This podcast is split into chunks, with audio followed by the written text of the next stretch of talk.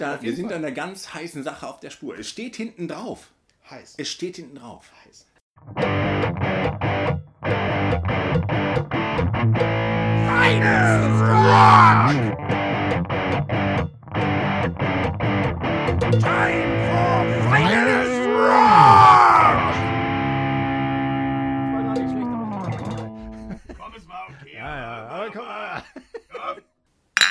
Stößchen. Prösterchen. Lieber Kali, vielen Dank für die Einladung. Ich muss gleich schimpfen. Das Ding ist ja, dass du uns ja oder immer gerne auch mit leckerem Bier versorgst und das heute auch wieder auf eine unheimlich perfide Sache versuchst. Aber mit Alkohol. Absolut, es ist, ja, es ist Samstag, da darf man ja auch mal, darf man ja mal ein schnelles, helles trinken.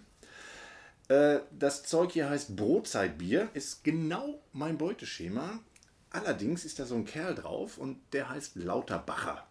Und ich habe das Gefühl, du willst mir was unterjubeln, dass ich durcheinander komme, wirres Zeug labere und den Faden verliere und irgendwelche Versprechungen mache, die ich dann nicht einhalten kann.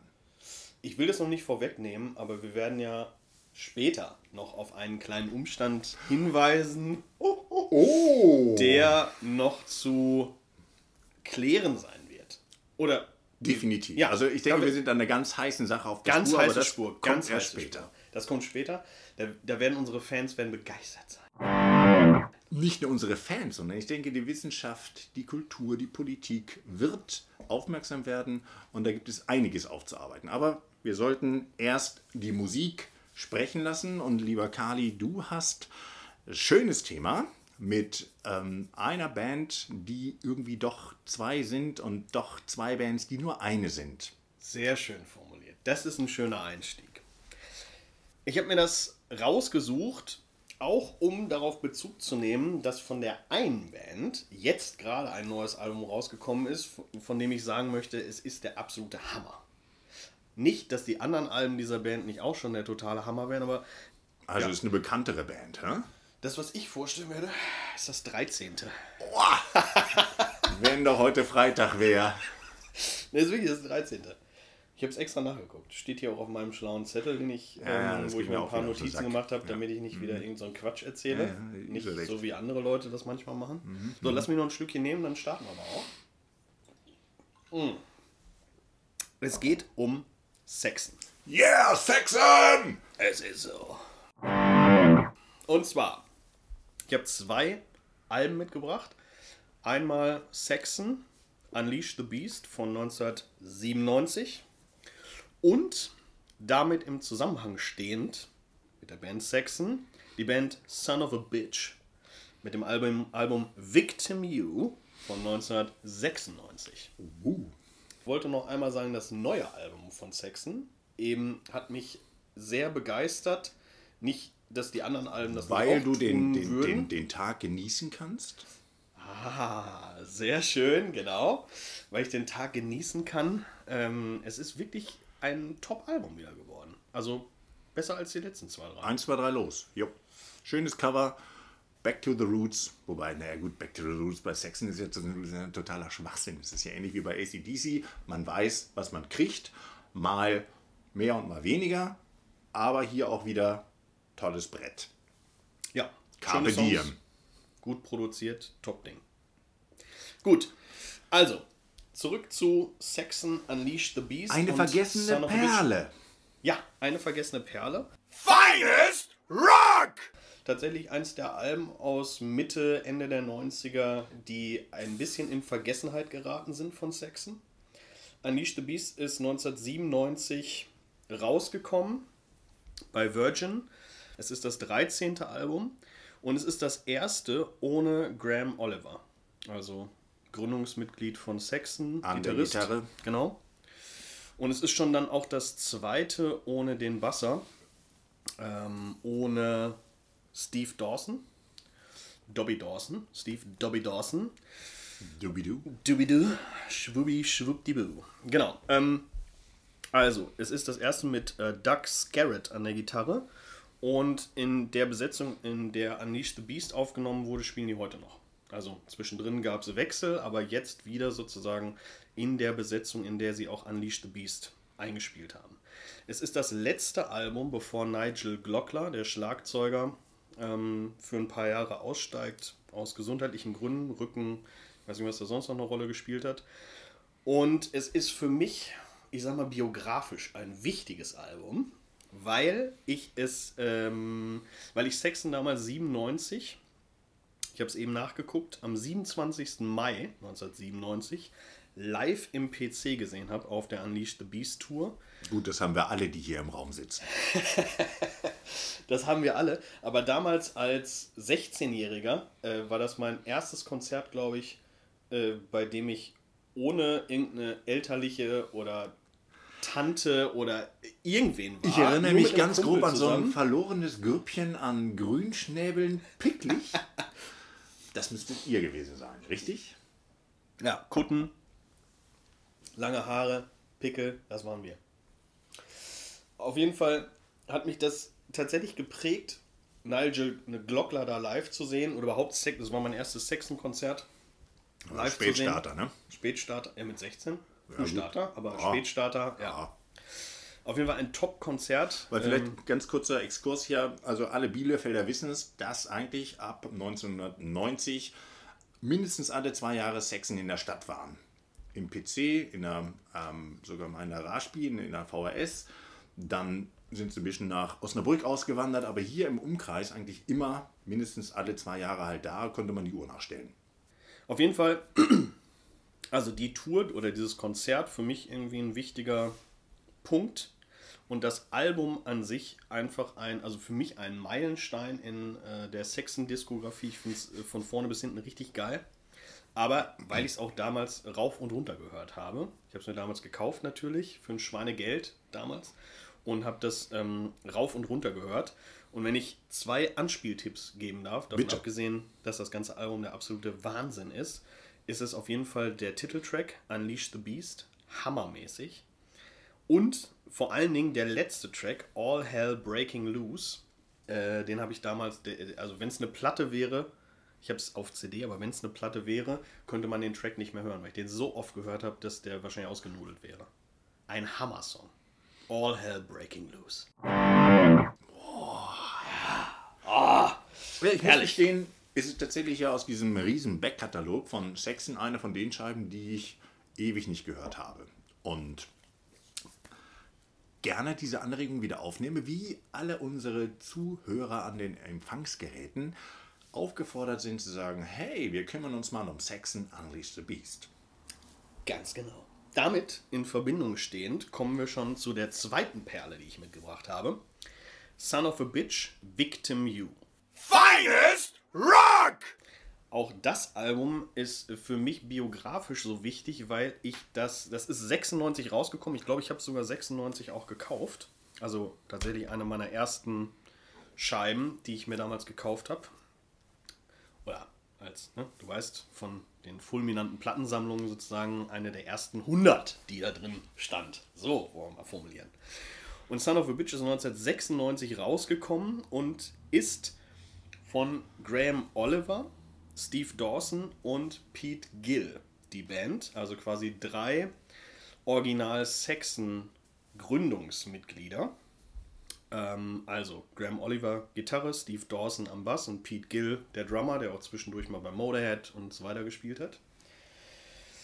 Und Son of a Bitch ist der Bandname, den Saxon hatten, bevor sie sich Saxon genannt haben. Ich dachte, das wäre ein Accept-Song. Jetzt bin ich aber. Jetzt bist du aber. Jetzt bist du aber baff, ne? Absolut. Hm. Also, Son of a Bitch. Es ist da das, muss ich mir erstmal oh. einen, einen Lauterbacher aufmachen. Bitte. Es ist das erste und einzige Album von Son of a Bitch, das es gibt. Denn nachdem sie nach dem Album auf einer kurzen Tour waren, ist Pete Gill aus gesundheitlichen Gründen ausgestiegen oder ausgefallen. Und äh, der Rest hat dann nicht mehr weitergemacht. Also wir haben doch schon weitergemacht, eben unter einem anderen Namen dann, ne? Aber nicht mehr in der Besetzung. Ted Bullitt äh, ist dann wieder weg. Das ganz klar. Genau, ja, ja. Achso, aber das die, die, die Grundidee. Genau, ja, genau, genau, ja, ja, genau. genau. Wir sollten noch mal erwähnen, wer dort singt. Ja, das wollte ich gerade machen. Ach so, habe ich dich unterbrochen. Den, ja, die Verbindung zu Saxon ist jetzt klar.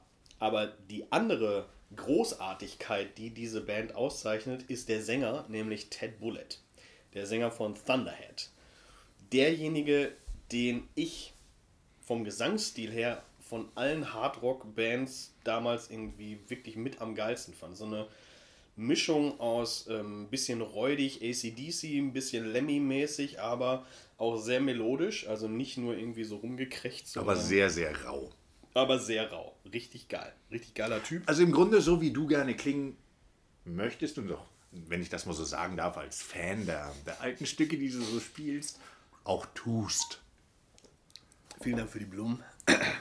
Danke für das Bier.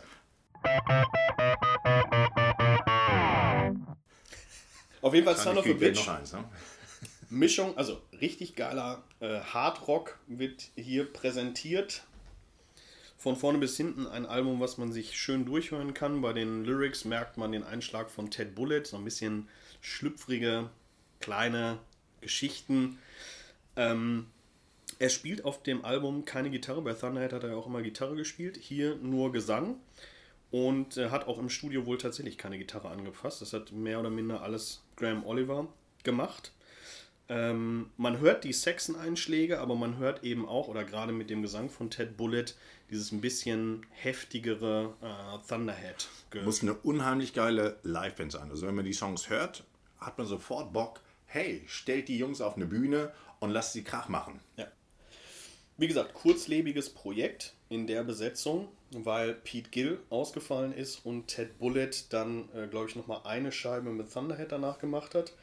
Und ähm, das ist wieder ein Aufruf, äh, so wie damals mit Accept, wo ich auch nichts von irgendwem überhaupt gehört habe, äh, wegen dem Bootleg. Except mit Ken Mary, ihr wisst Bescheid. Aber das ist wieder ein Aufruf. Wenn jemand weiß, was Ted Bullitt äh, nach Ende der 90er noch musikalisch gemacht hat, bitte melden. Ich habe keine Ahnung. Es, man findet im Netz nichts.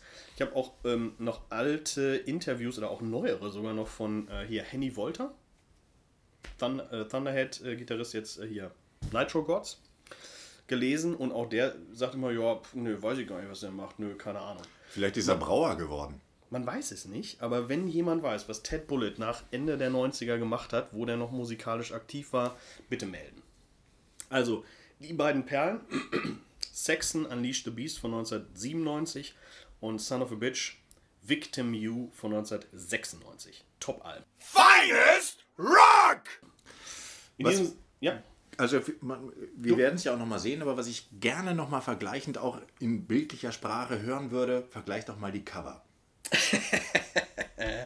ja, haben wir uns eben auch noch kurz drüber unterhalten dass Mitte der 90er ganz viele Metal-Bands einfach unterirdische Cover hatten, so nach dem Motto, äh, interessiert eh kein Schwein mehr, also ballern wir da irgendeine Kacke drauf.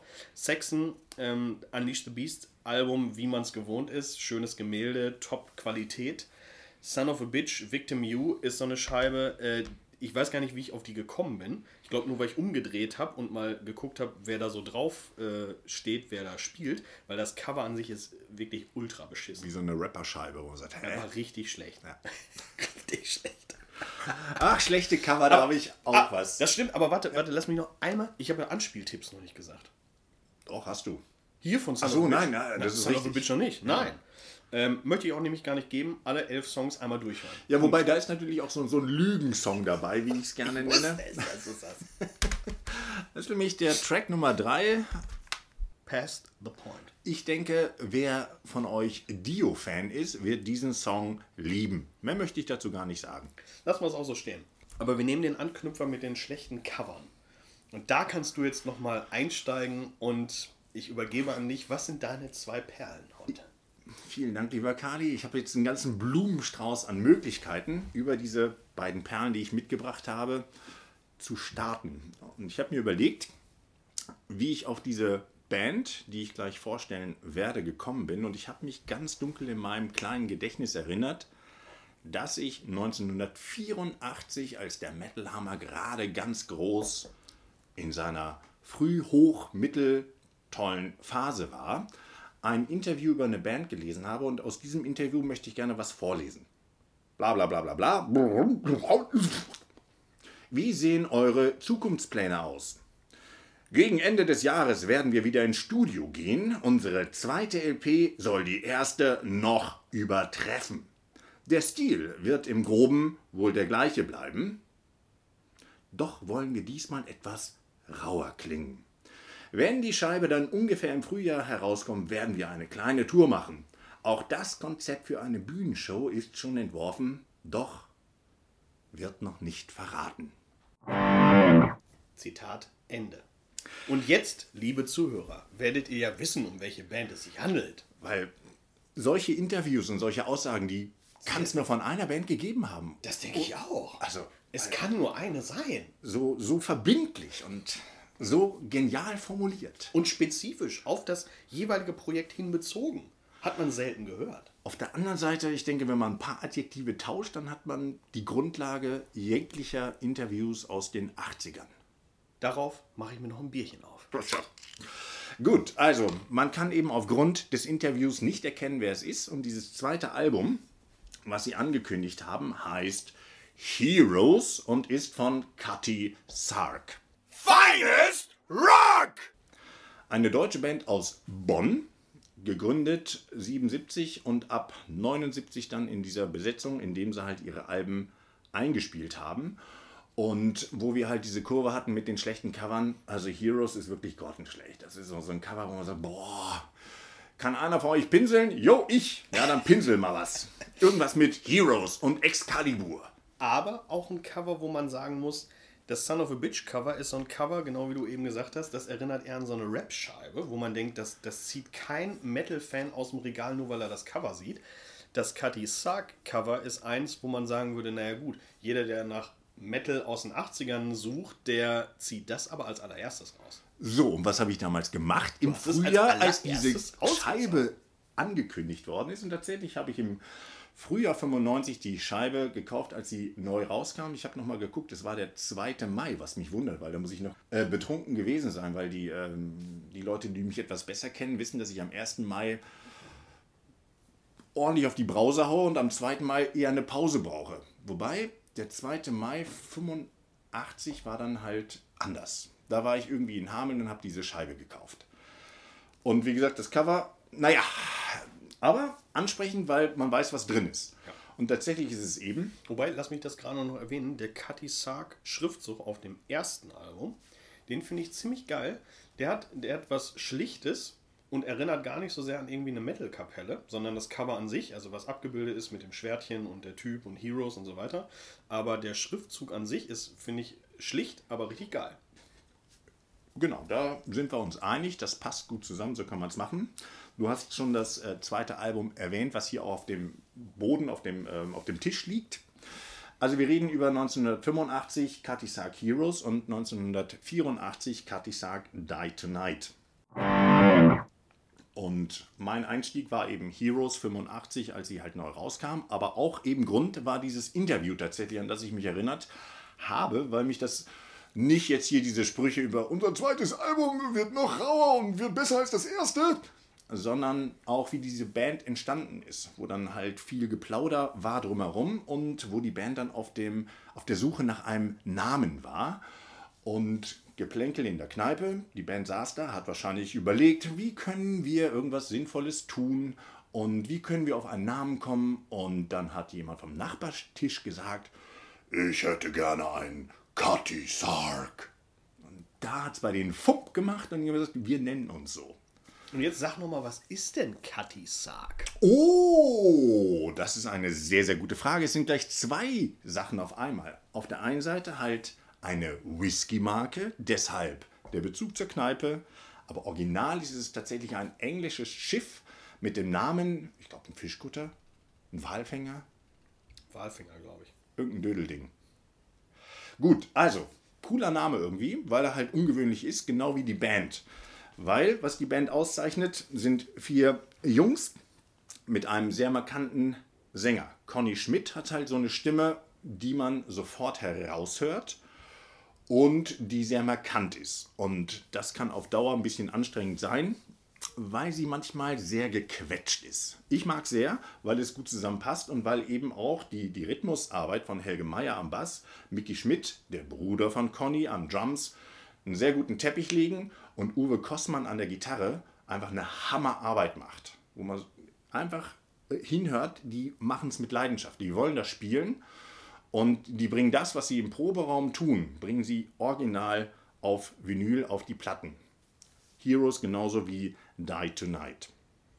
Genau, es sind zwei Scheiben ohne so viel Schnörkelkram, ohne irgendwie Keyboard-Teppiche, ohne 380 Gitarrenspuren, sondern wirklich ein erdiger Sound oder ein erdiger, ehrlicher Sound, bei dem man das Gefühl hat, man hört alles raus. Es sind nicht 300 Gitarrenspuren, sondern es sind ein oder zwei Gitarrenspuren, aber man hört, dass es so wie sie im Proberaum oder so wie sie live klingen, das versucht haben, auf die Scheiben zu pressen. Wäre auch schwierig möglich, weil ähm, sind rausgekommen bei Mausoleum, wie damals eigentlich die, na, ich würde mal sagen, 70 Prozent der deutschen Bands waren bei Mausoleum, einem belgischen Label, unter Vertrag.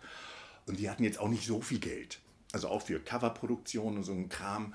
Und da wurde auf Keyboards und Kram sowieso Shishi verzichtet. Zu Die Tonight gibt es noch eine Highlight-Sache anzumerken. Es wurde damals auch propagiert und da ist ein riesen Sticker auf der LP. Es wurde abgemischt, produziert im Direct Metal Mastering. Und eben so eine digitale Form der Aufnahme, die damals halt neu war. Und bei Katy Sark, eben beim Mausoleum, irgendwie damit drauf kam. Wie das zustande gekommen ist, weiß der Geier, aber sie haben wohl aus eigener Tasche ein bisschen was dazugelegt, um eben diesen Bomben-Sound für die damalige Zeit halt herzustellen. Wobei ich finde ihn halt. Aber nicht nur für die damalige Zeit, wenn ich das ergänzen darf, sondern ich finde, auch wenn man die heute hört, die haben einen richtig amtlichen, zum Teil ein bisschen trockenen Sound, aber man hört alles klar raus und der ist sehr druckvoll für Mitte der 80er und Mausoleum. Und Mausoleum, sehr geiler Sound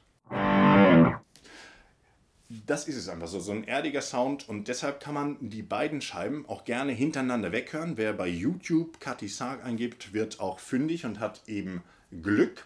Man muss aber die Albumtitel dazu eingeben, weil bei Kati Sarg sonst jeder Kram kommt über den Fischkutter und oder über den Whisky. Es macht Sinn dazu, die Albumnamen einzugeben. Du bist so klug und so erfahren, man merkt. Erfahrener Sucher. Oh, Searcher.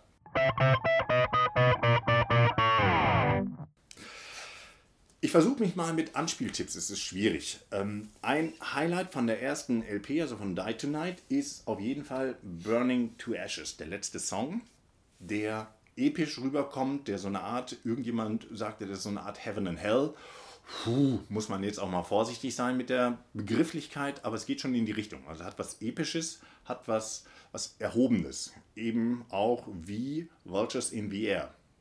Das sind so zwei Songs, die ungewöhnlich für die damalige Zeit episch veranlagt waren, ebenso getragen und mit der Stimme von Conny Schmidt eben auch sowas, so eine Besonderheit eben bildeten.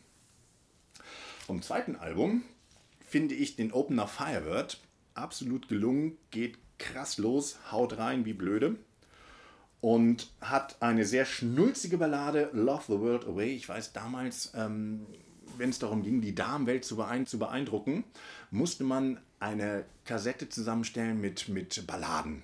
Und diese Ballade Love the World Away war immer dabei. Gibt es sogar, wenn man bei YouTube ein gutes Auge hat, als TV-Aufnahme. Und da sieht man noch, was wir gerade angesprochen haben, wenn man, wie gesagt, das Backcover von den LPs halt sieht, die Jungs sehen schon sehr äh, originell aus, wie sie halt in den 80ern aussahen. Und das live zu sehen, wo man aber auch sehen kann, die beherrschen ihre Instrumente und tun das, was sie wollen. Und das machen sie sehr, sehr gut. Aus den 80ern zwei absolute Anspieltipps: Cutty Sark, Heroes und Die Tonight. Finest Rock! Im Abspann wollte ich noch einmal kurz darauf hinweisen, der dritte Song auf dem ersten Album Heroes, Do Come True, fängt mit einem Riff an und da ist wieder die Verbindung zu Saxon, das ähnlich ist wie von Saxon Redline von dem Power and the Glory Album. Der Song geht dann ganz anders weiter, aber alleine diese Verbindung, dass dieses Riffing da drauf ähnlich ist wie Redline Saxon und ich diese Saxon-Alben vorgestellt habe, hat mich beim Durchhören einfach so inspiriert, weil ich dachte, wie geil, dass da so ein ähnliches Riff drauf ist. Das nur als kleiner, als kleiner Sidekick. Und dann lass uns doch zum Schluss nochmal einmal darauf eingehen, was bei dem zweiten Album hinten drauf steht, äh, oder ist es das erste? Bei beiden. Bei beiden, genau, bei beiden sogar, drauf steht, wo sie, wie sie produziert werden. Ja, also wir sind da einer ganz heißen Sache auf der Ja, Spur. so, das ist die Lasso-Stelle. Wir haben am Anfang das Lasso ausgeworfen. Jetzt holen wir es ein. Als ich die LPs aus meinem Plattenschrank geholt habe, da dachte ich, mich trifft der Schlag. Du guckst dir halt, wie gesagt, die Bilder hinten drauf an und dann guckt man ja Mausoleum Records und da kam es halt raus und dann guckt man ja auch mal, wer hat es wie produziert. Und ich habe, als ich gesehen habe, man kann nicht sagen, wer hat es produziert, sondern es ist irgendwie einfach nur so ein Name dahin geworfen. Noch nicht mal als Produktionsteam, aber sonst wie. Was uns aber dazu bringt, dass also die Geschichte, die wir seit zwei Jahren hier an der Backe haben, neu geschrieben werden muss. Ganz wir erinnern uns, vor zwei Jahren hieß es ja, das Virus, was uns hier alle einschränkt, kommt aus Wuhan. Aber jetzt, aber jetzt, wir stellen nur Fragen. Wir stellen nur Fragen. Wir stellen nur Fragen. so, 1984 auf der Die Tonight, da steht tatsächlich All songs published by produced Corona. 1984 Corona. Ich wiederhole, Corona. Woher? Das ist jetzt eine Das ist von eine diesen Frage. Fragen. Wir stellen nur Fragen. Die wir auch, also ich werde in meine, in meine Nazi-Telegram-Gruppen reingehen und werde diese Frage dort stellen und ich hoffe, dass einer von den Wissenschaftlern, die dort tätig sind, das beantworten können. von Weil den wir sind ja, glaub ich- Nazi-Wissenschaftlern. Ja, Wir nein, nein, sind, da, wir sind an einer ganz heißen Sache auf der Spur. Es steht hinten drauf. heiß. Es steht hinten drauf. Heiß. Die haben es damals gewusst. Corona. Germany. Germany. Und was heißt das? Wir stellen nur Fragen. Denn bei dem Interview haben sie es auch erwähnt, dass sie bei einer neuen Produktionsfirma sind, aber da heißt es nicht Corona, sondern ganz konspirativ Corena. Und da ist doch irgendwas Das faul im Busche des Staates Dänemark. Es ist so. Und mit diesen Fragen verabschieden wir uns und hinterlassen euch viele Anspieltipps, vier wunderbare Alben. Aber auch die Aufgabe, denkt drüber nach, was passiert. Warum wusste diese Band aus Bonn 1984 mehr als heute dieses bescheuerte Bier, was du mir da hingestellt hast mit den Lauterbacher? Es ist so. In diesem Sinne. Viel Spaß. Und Hört auch nächste Woche wieder rein, wenn es heißt Finest Rock! Corona.